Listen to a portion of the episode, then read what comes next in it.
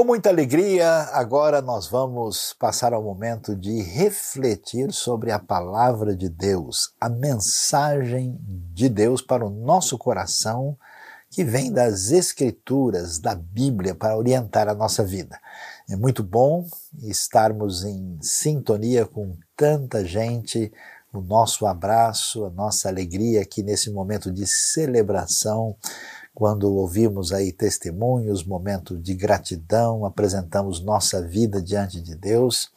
E eu convido você então agora a acompanhar ah, o que a palavra de Deus nos apresenta. Hoje vamos falar sobre igreja em ação, só complicação.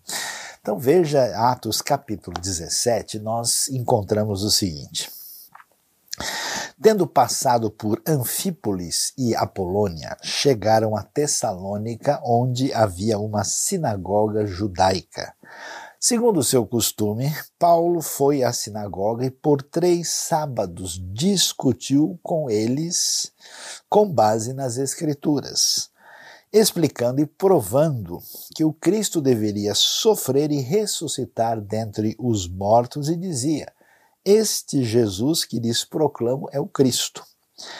Alguns dos judeus foram persuadidos e se uniram a Paulo e Silas, bem como muitos gregos tementes a Deus e não poucas mulheres de alta posição.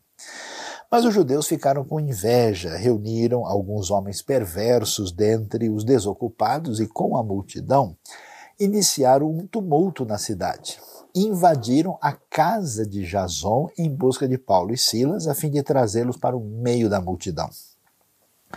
Contudo, não os achando, arrastaram Jason e alguns outros irmãos para diante dos oficiais da cidade, gritando: Esses homens que têm causado alvoroço por todo o mundo agora chegaram aqui.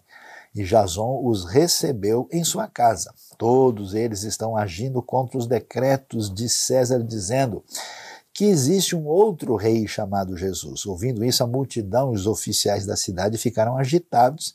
Então receberam de Jason e dos outros a fiança estipulada e os soltaram.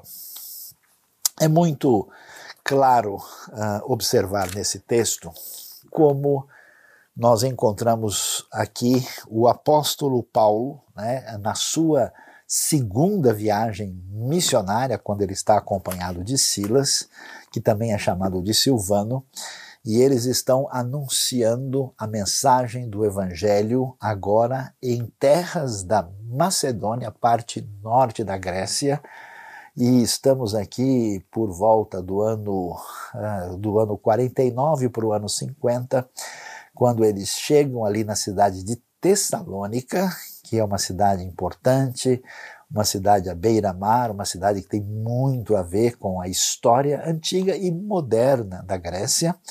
E ali eles então começam a proclamar o evangelho de Cristo. E por que, que eles fazem isso? Porque eles estão exatamente no contexto da missão. E aqui é importante entendermos isso. Preste bem atenção. A, a igreja primitiva, o evangelho na sua raiz, ele tem uma finalidade nítida e clara, é que essa igreja deve entrar em ação no cumprimento da missão. Por que, que isso é tão importante? Porque muitas vezes, uh, quando nós estamos tentando entender quem nós somos como discípulos de Jesus ou como cristãos, a gente talvez perca um pouquinho aí da, do entendimento da situação e não esteja tão claro qual é o motivo da nossa uh, caminhada. Quando você é ou se torna um verdadeiro cristão, isso tem a ver com aquilo uh, que você é, com aquilo que você crê e com aquilo que você faz. Né? Quando você crê em Cristo, você tem uma nova identidade, né? você, você, se, você se torna nova criatura, você é filho de Deus por adoção, você é agora discípulo de Cristo Jesus, então você tem uma, uma redefinição de identidade naquilo que agora tem a ver com o que Deus fez na sua vida através da redenção que há em Cristo Jesus. Além disso, nós também temos uma mudança naquilo em como pensamos, naquilo em que cremos. Então, o Evangelho ele não é só uma sensação agradável no coração. Não é simplesmente aí um bem-estar psicológico, né, circunstancial. Não, ele tem um corpo de, de doutrinas, de ensinos, de proposições nítidas e claras. E isso faz parte. Ninguém é cristão de fato se não crê e não crê corretamente, de acordo com os ensinos de Jesus. Agora, tem muita gente na fé cristã que imagina que se ele crê corretamente, ele, vamos assim dizer, já está fazendo hora extra na fé cristã. Né? Mas na Bíblia nós temos uma realidade que envolve o nosso fazer, o nosso executar. Ser discípulo não é ser aluno, é caminhar na direção em que o mestre apontou. Por isso, não só nós temos que ter uma postura em termos de comportamento, de vida diferenciada, mas nós somos chamados para a missão. E é muito importante destacar aqui que quando Jesus vai é, de volta para o Pai, na ascensão, ele deixou claro que essa comunidade dos discípulos, dos discípulos de Jesus, dos seus seguidores, eles são chamados a fazer essa tarefa de proclamação do Evangelho de anunciar. Eles são chamados a ir por todo mundo e anunciar o evangelho a cada pessoa, todas as criaturas, todos devem saber da grande salvação providenciada por Deus na história. Por isso, a gente vai ver que o foco da igreja, esse que é o problema muitas vezes, tem, tem tantas comunidades cristãs que elas se tornaram, vamos dizer, um centro de reflexão aprofundada sobre vários temas, outras comunidades acabaram se tornando um grupo de amigos que gosta de se encontrar de final de semana, uh, outras comunidades se tornaram basicamente, uh, vamos dizer, um, um espaço de apenas ação social, e, e, há um descompromisso com o foco da missão. E olhando de novo, vamos ver aqui em Atos 17, o que, que acontece? Nós vemos Paulo, né? Tudo começa com a direção dessa missão. E aqui que a gente vê, né? Que eles estão indo, e a missão é tão séria e tão importante que ela tem estratégia. Né? Os judeus, povo por meio do qual chegou a redenção, a salvação, pelo meio do qual veio né, o plano divino para trazer a pessoa de Cristo Jesus, nosso Senhor, nos trazer a salvação, Paulo sabe que eles estão aguardando a vinda do reino, a chegada do Messias, então ele vai para a sinagoga. E ele vai lá né, e se reúne com eles aos sábados. É uma coisa interessante, hoje tem tanta gente discutindo, né? Não, porque só pode reunir sábado, não só pode reunir domingo, então se fosse possível seria bom fazer todo dia, né? E a gente vê que quando Paulo se reúne com essa comunidade judaica, ele não diz, ó oh, pessoal, vocês têm que fazer agora domingo, ele vai no sábado e ele se comporta dentro do contexto judaico dessa maneira. Quando eles celebram no contexto gentílico, por exemplo, a ressurreição de Jesus, eles estão reunidos no domingo, isso não é motivo para controvérsia, mas sim para uh, trabalhar no contexto adequado. E Paulo então vai lá e se reúne, né? E o que, que ele vai fazer? Vai anunciar com base nas Escrituras. Então, missão sem Escritura não tem nenhuma razão de ser. Nenhuma comunidade que não se baseie naquilo que Deus revelou vai estar de fato alinhada com a missão. E a Escritura, ela tem a sua revelação que precisa ser devidamente entendida. Por isso, a missão conversa com a reflexão teológica. Ela explica: Cristo Jesus não é assim apenas um símbolo interessante de uma vida maravilhosa. Não.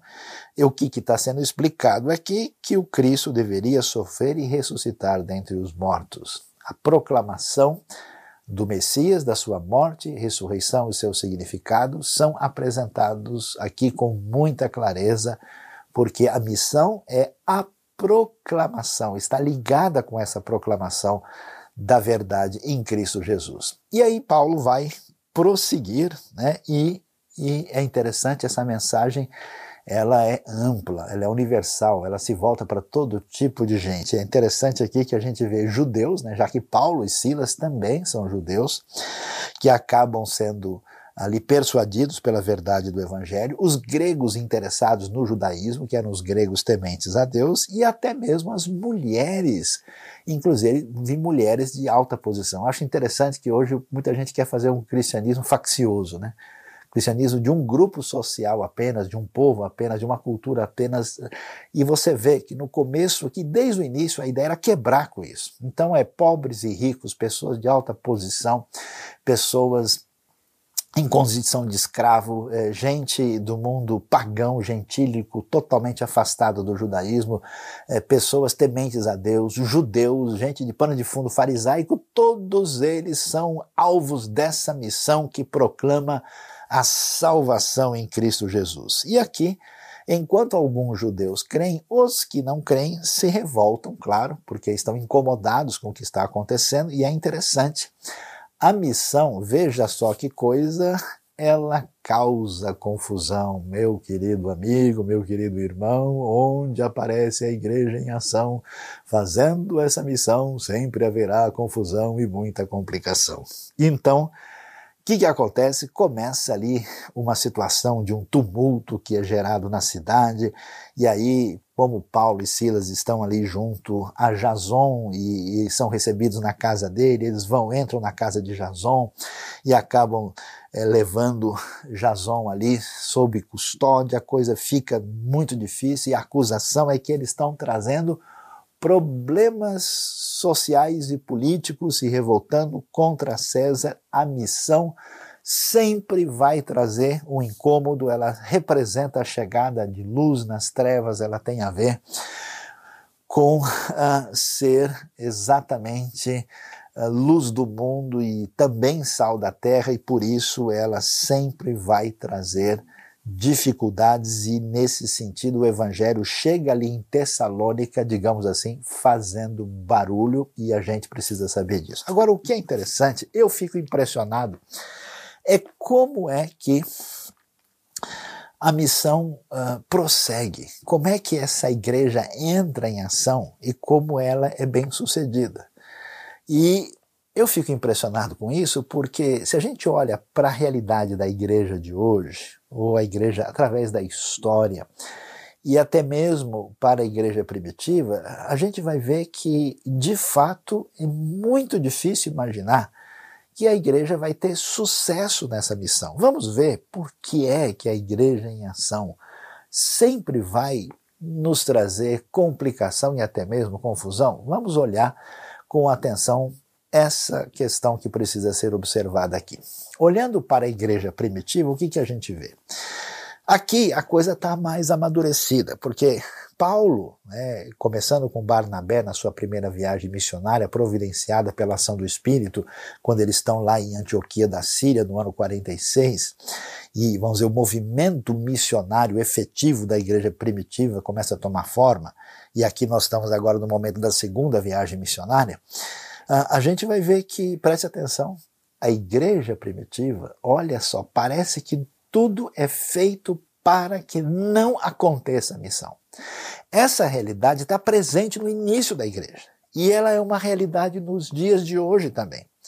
Quando eu diria que, diante da missão, muita gente se perde numa postura de distração e se perdendo né, nessa responsabilidade que eu diria assim é a única coisa que Jesus pediu. Jesus, na sua despedida, ele disse: Olha, vocês têm como responsabilidade levar esta mensagem e essa verdade do Evangelho a todos os povos da terra. O que, que a igreja primitiva faz? Primeiro problema para nos mostrar essa complicação para que a igreja entre em ação para cumprir a missão. Primeiro problema foi a omissão. Se você prestar atenção e ler o começo de Atos, acontece o Pentecoste no capítulo 2. Era para essa igreja imediatamente entender o que foi dito lá em Atos 1:8, que esse evangelho precisava chegar em Jerusalém, Judéia, Samaria e confins da terra, mas a igreja não se mobilizou. E aqui a omissão é o primeiro adversário da missão. E, isso é que é importante a gente prestar atenção, porque tantas comunidades se perdem ou, ou assim gastam energia, se concentram em tantas outras coisas, perdendo o foco principal daquilo que Jesus deixou para a própria comunidade dos discípulos. Então, essa igreja entra no problema da omissão que só depois, preste atenção quanto tempo passa e, e, como que a coisa vai acontecer. Eu acho interessante que, que Deus vai usar até um caminho de só em Atos 9 alcançar a vida. Né? Parece uma ironia da parte de Deus. O maior perseguidor da igreja primitiva, o apóstolo Paulo, né, o nosso querido Saulo, Paulo, ele é, tem a sua visão né, com Cristo Jesus ressurreto e ele vai ser o principal articulador da missão da igreja primitiva, quer dizer, do capítulo 1, onde foi dada ali a, a, a, promessa né, e a ideia de que eles precisavam, em sintonia com Mateus 28, ser é, aí, propagadores da missão, só mesmo depois de Paulo que isso começa a acontecer em Atos 9 e a primeira viagem missionária só em Atos 13. A igreja primitiva não se mexeu, como muita igreja hoje em dia, que vive uma postura de total omissão, fechada nas quatro paredes, preocupada somente com a sua realidade interna apenas querendo criar uma programação para que as pessoas se sintam felizes de semana em semana. O primeiro adversário, portanto, daquilo que envolve a missão é a omissão da igreja. Agora, se a omissão é um problema, imagine só, essa igreja vai passar em breve pelo conflito que vem da perseguição. E aqui é muito importante a gente prestar atenção nisso, porque eu conheço gente assim eu não sei se eu poderia dizer isso, mas a gente tem o que a gente pode chamar do, do, do, do, do cristão mimimi, né? Quem é o cristão mimimi? É aquele que está sempre aí se vitimizando, ah, coitado de nós, porque é isso, estão sempre falando mal da igreja, sempre dizendo isso, não, e assim o pessoal se enche de ressentimento e parece que quer devolver uh, diante do mundo todo tipo de atitude indevida. Meus queridos, perseguição é a marca oficial da igreja primitiva. E essa realidade da perseguição aparece logo cedo. Né? Uh, Jesus disse, né, e por todos vocês serão odiados por amor do meu nome. A mensagem da graça é muito ofensiva para essa atitude né, de, uh, de autossuficiência humana, né? a, a postura uh, do escândalo do evangelho, ela provoca uma série de situações difíceis de engolir da perspectiva do mundo sem Deus. Então sempre houve esse tipo de reação. E, e, se eles fizeram isso com Jesus, como é que não vão ser intolerantes para com os seus discípulos? Então, isso é uma realidade. E aí você vai ver, né? Às vezes a gente fica disputando, não, quem perseguiu a igreja primitiva foram judeus. Não é que foram judeus, foi todo mundo, né? Foram judeus, foram gentios, foram romanos, foram uh, pessoas de perfil gentílica, assim, selvagem, por exemplo, Paulo, na primeira viagem lá, ele recebe pedras, né? Ele é, é, primeiro acham que eles são, ele e Barnabé são divindades, depois eles recebem pedrada de tudo quanto é lado. Então, não haverá maneira de uma igreja fiel e bíblica não sofrer esse tipo de retaliação. Então a gente deve se acostumar com isso, ficar tranquilo em relação a isso, não fazer nada desnecessário para piorar isso. E é muito interessante que quando nós demos em Atos capítulo 4, né, que parece que a igreja está tranquila, a gente vai ver que ali Pedro e João, né, a gente começa com o capítulo 3, o capítulo 4, Pedro e João vão ao templo quando acontece aquela cura daquele homem aleijado ali, logo eles são repreendidos pelas autoridades religiosas que eles não podem mais falar no nome de Jesus. Mais adiante, você vai ver a perseguição que se apresenta com força a partir especialmente uh, da, do testemunho de Estevão em Atos capítulo 7, né? e essa perseguição se espalha com força no começo do capítulo 8, que leva as pessoas para Samaria, e então adversária da missão Além da omissão, também é a perseguição, mas isso não poderá deter jamais aquilo que envolve a expansão e o crescimento do reino de Deus. E é interessante, né? Eu vejo gente falando, não, a gente tem que tomar cuidado, tomara que nunca a perseguição nos atinja, a perseguição sempre vai nos atingir, de maior ou menor grau, e muitas vezes é a maneira como Deus mesmo age para o crescimento da igreja. Você viu aqui em Atos 17, o mesmo tipo de intolerância, o mesmo tipo de problema atinge Jason, Paulo e Silas, inclusive Paulo e Silas, rapidamente vão ter que viajar, vão ter que ir embora, sair correndo e vão descer para Bereia, onde vão proclamar a mensagem do Evangelho. Agora, será que o problema da igreja em ação, do cumprimento da missão, tem a ver é, somente com a questão da perseguição? É muito interessante ver que além dos problemas de fora, a igreja primitiva enfrentava os problemas de dentro. E olha que coisa interessante.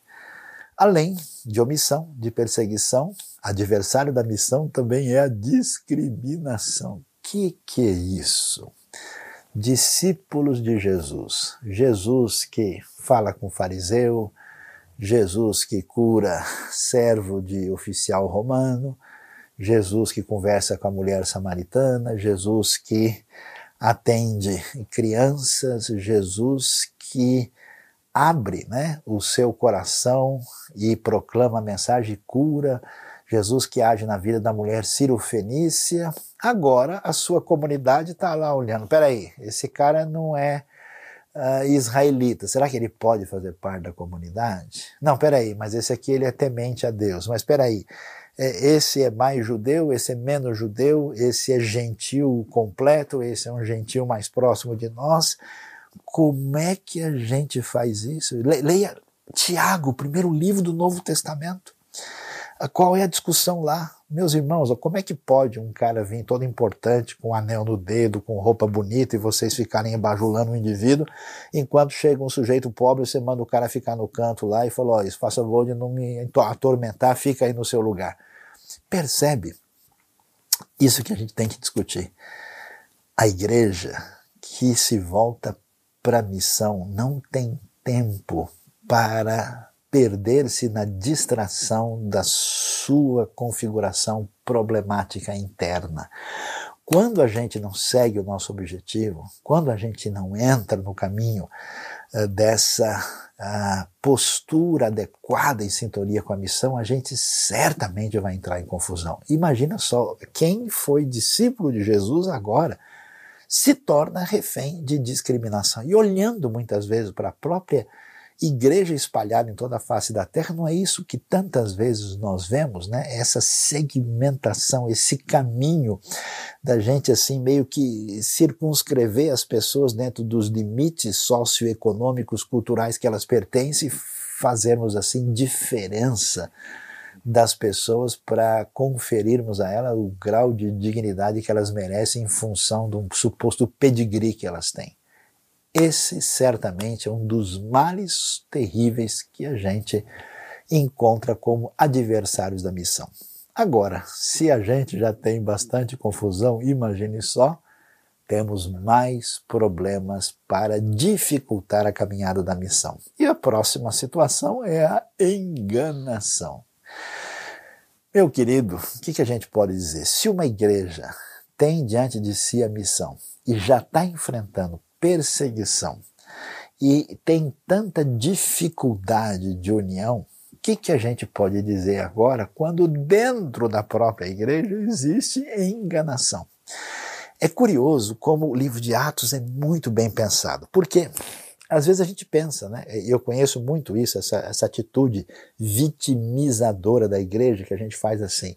Não, porque lá fora as pessoas são assim, e elas fazem isso, elas não conhecem a Deus, não conhecem a Cristo. Que não, nós somos os servos do Senhor, somos um pequeno povo muito feliz, nós somos isso, somos aquilo. E muita gente não percebe que o mal que atinge o mundo mora dentro de nós que a consistência das pessoas como seres humanos, pecadores, é a mesma. São o mesmo tipo de pessoa que tem dentro e fora da igreja. Mesmo que as pessoas da igreja tenham crido em Cristo e sejam pessoas perdoadas, em grande maioria dos casos, não quer dizer que essas pessoas não possam se tornar reféns da sua natureza pecaminosa e repetir até de maneira pior o que acontece lá fora. E o que, que a gente vai ver? A gente vai ver Ananias e Safira no capítulo 5. Oh, igreja primitiva, maravilhosa, o pessoal louvando a Deus, eles tinham tudo em comum e a igreja crescia. Hum, será que é assim sempre? Não. Adversários da missão. Essa igreja não atende à grande comissão, essa igreja está numa postura de omissão, eles estão né, numa outra sintonia nesse momento e isso é um espaço para que a igreja se perca em mais uma distração. E eu tenho visto isso. Preste bem atenção: igreja que não se torna de fato uma igreja voltada para a missão, ela vai acabar perdendo a sua razão de ser. Parece que muita gente se preocupa assim, dizendo, não, mas aqui a igreja aconteceu isso, aconteceu aquilo, e, e na verdade, é, é, é, essas consequências, às vezes de natureza ética ou teológica, são desdobramentos do abandono da sua vocação com o compromisso da missão. E aqui você vai encontrar isso. Ananias e Safira fala aí, ó, o pessoal está doando coisas aqui para a igreja e a hora está doando, e quem está doando mais aparece melhor na fita a gente precisa também impressionar. Então eles vendem lá um terreno e eles afirmam que deram tudo que tinham, porque isso acaba tendo um valor maior dentro da comunidade. Eles mentem, tentam enganar para poder ter um protagonismo maior, né? Quer dizer, é uma espécie de fake news da época. E essa atitude está presente e eles recebem a disciplina divina na preservação da saúde da igreja primitiva. Então, você já parou para pensar? Quer dizer, que no caminho da chamada para a missão até a execução da missão é só complicação na hora da igreja entrar em ação.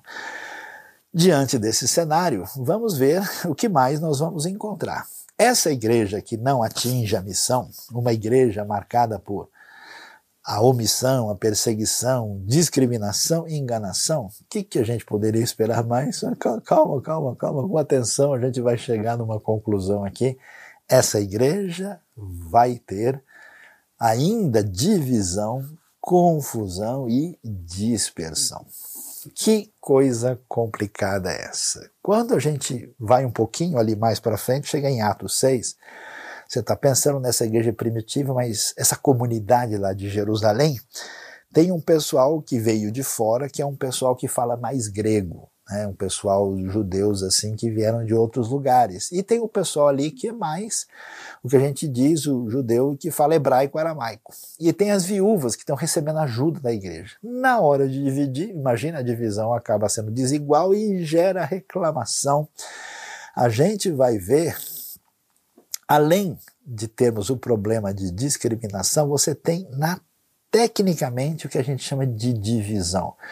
Não vai demorar muito, quando você lê 1 Coríntios, né, depois que Paulo passa lá em Tessalônica, ele vai passar em Bereia, vai para Atenas, vai para Corinto, e lá em Corinto, uma doideira completa. O pessoal, não, eu sou de Paulo, não, eu sou de Apolo, eu sou de Pedro, eu sou de Cristo. Né?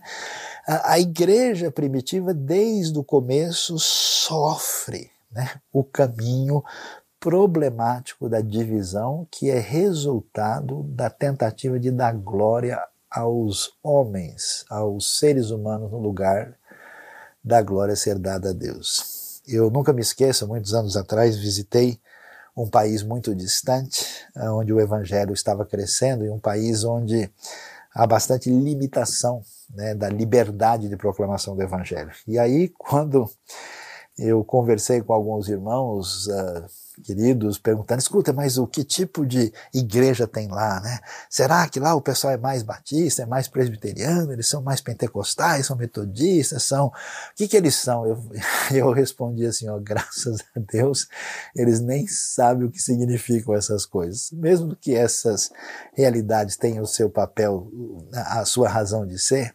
Infelizmente, a diversidade do corpo de Cristo torna-se vergonhosamente uma divisão entre irmãos que deveriam estar juntos na construção da missão. Esse problema, para essa igreja que está na sua postura de omissão, você vê que é como um, um, um jardim não cuidado, só cresce erva daninha, só cresce o que não presta. Você percebe? Perdeu o foco, só vai sair bobagem. Então, nesse momento, é o que a gente vai encontrar né, o pessoal batendo boca e discutindo por causa de quem recebeu mais ou menos auxílio em função do grupo que representa. Nós precisamos voltar a dar atenção à realidade que envolve a importância da missão. E, claro, nesse contexto, essa igreja também é uma igreja marcada por bastante confusão. Como é impressionante a quantidade de ideias estranhas que vão estar presentes na igreja primitiva. Quando você lê as cartas de Paulo, e é importante que nós estamos caminhando com Atos aqui, né? Atos 17, o começo, inclusive, da atividade de ensino de Paulo, não só presente, mas quando ele começa a compor as suas cartas, ali nós falamos de Tiago, mas logo Paulo, nesse contexto, vai escrever Gálatas e depois, em seguida, vai escrever a carta aos Tessalonicenses, e aí depois nós temos aí eh, a carta, as próprias duas cartas aos Coríntios, né, depois Romanos, e aí as cartas da prisão, e finalmente as cartas pastorais. Você presta atenção nessa carta é só consertando confusão. O pessoal acredita no negócio, não estão negando a ressurreição, não estão acreditando em ideias gnósticas, não estão querendo é, ser judaizantes, não estão entrando por um caminho licencioso, ou seja, se a igreja não está focada na missão, ela vai se perder no seu caminho de reflexão. A gente tem que entender que teologia falsa não é só uma questão de ignorância, não é só uma questão das pessoas terem entendido mal o texto. Está ligado com uma disposição no coração que se afasta de Deus, e esse afastamento não é só um afastamento intelectual, é um afastamento de recusa a entrar em sintonia com aquilo que Deus de fato nos apresenta. Quer saber de uma coisa?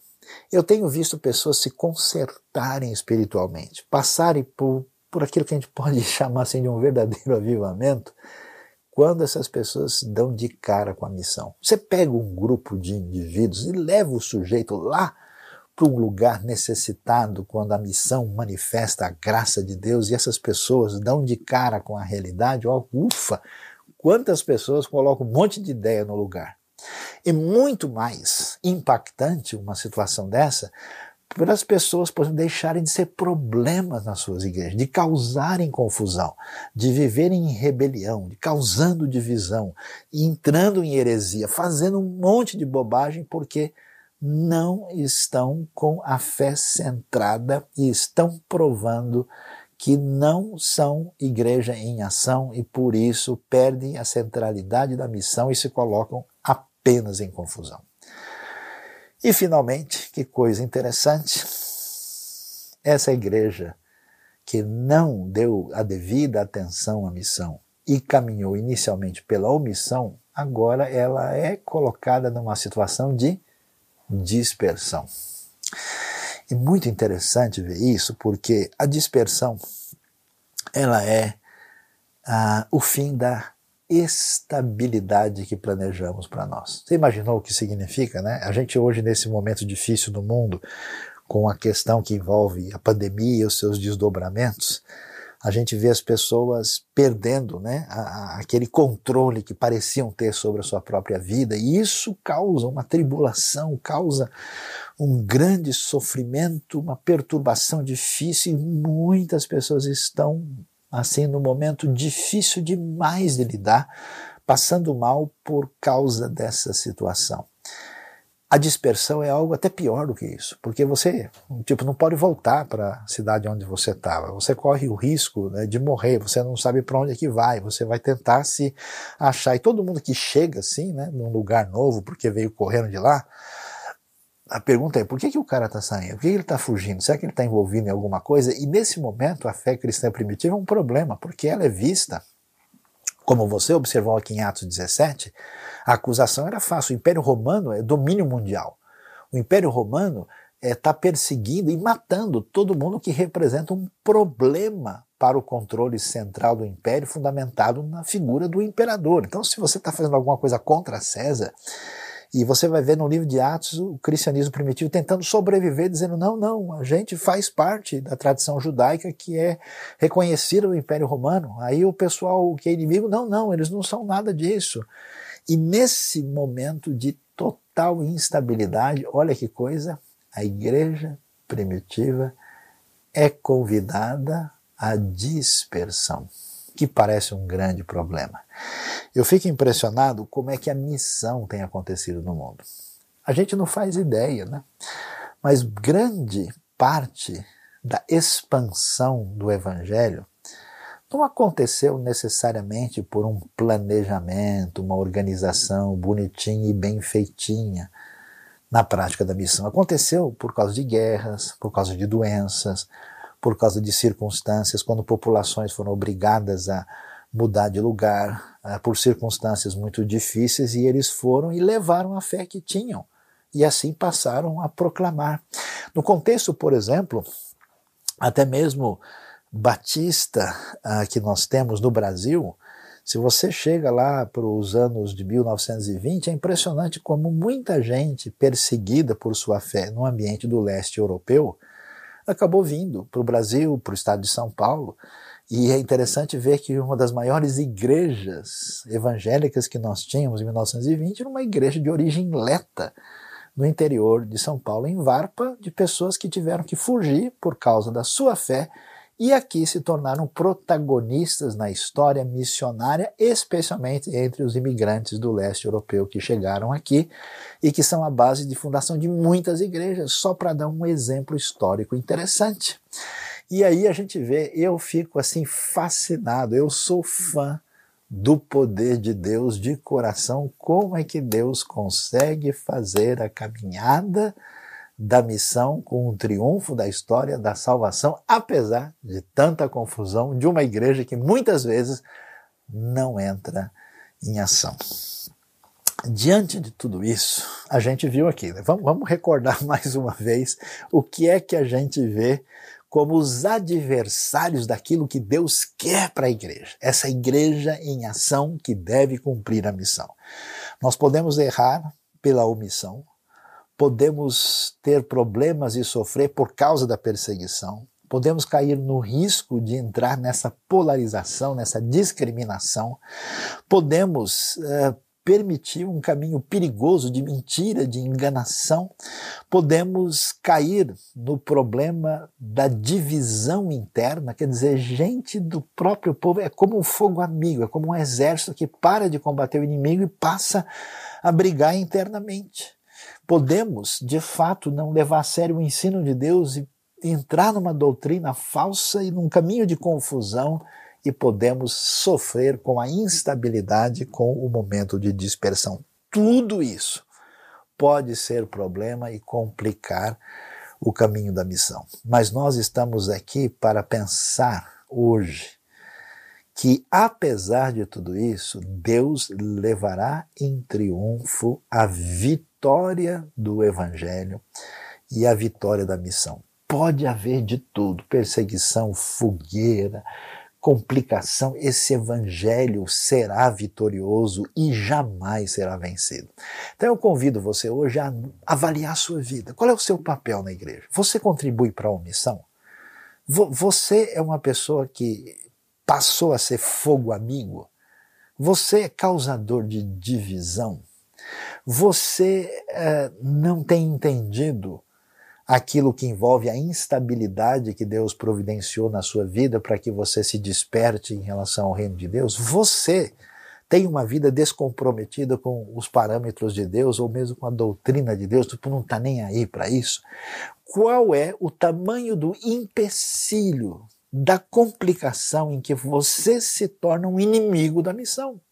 Se torna um problema, uma pedra, né? É aquela pessoa que para a gente chegar uh, no alvo que Deus tem para a sua igreja, a gente tem que contornar assim para tentar fazer quanta gente no reino de Deus perde o tempo com tanta distração, discutindo coisas inúteis e trazendo uma rota de colisão diante da necessidade urgente da missão.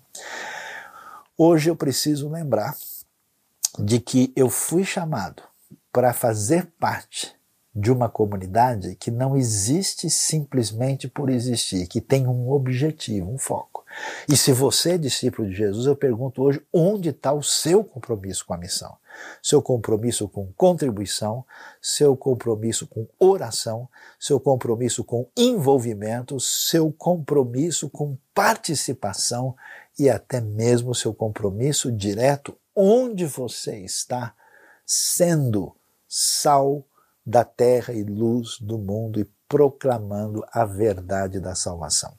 Eu vi uma frase que tem todo sentido. O importante quando a gente se reúne com uma igreja não é, é simplesmente quantas pessoas estão na nossa comunidade. Ora, no domingo, ali na nossa grande reunião dominical de comunhão, nós tínhamos ali tantas e tantas pessoas. A questão não é simplesmente essa. O que importa é quantos ainda nesse domingo e ou quantos na segunda-feira vão sair em sintonia com o cumprimento da missão. O fato da gente estar junto e a gente poder comemorar, beleza, excelente, bem-vindos à nossa celebração. Mas o que importa é o que, o que você está ouvindo aqui hoje. O que importa é o compromisso e o chamado de Deus, porque todo mundo foi chamado para estar na missão. A missão não é assim, olha, vocês que são apóstolos, vocês vão lá e proclame e ensine os outros cristãos a dormir bem, tá? E ficarem tranquilos. Não. Todos fomos chamados. Então a pergunta é o que é que você vai fazer amanhã? Qual vai ser o seu envolvimento hoje? Como é que você para de ser causador de confusão e como é que você passa a fazer diferença para o cumprimento da missão que será vitoriosa com a vitória do Senhor da salvação, quando ele virá finalmente em triunfo completo para nos trazer a plena redenção e no final haverá para sempre grande celebração. Deus abençoe a sua vida, o seu coração. Quero convidar você a estar junto conosco neste mês especial, quando estamos refletindo e proclamando a importância da missão.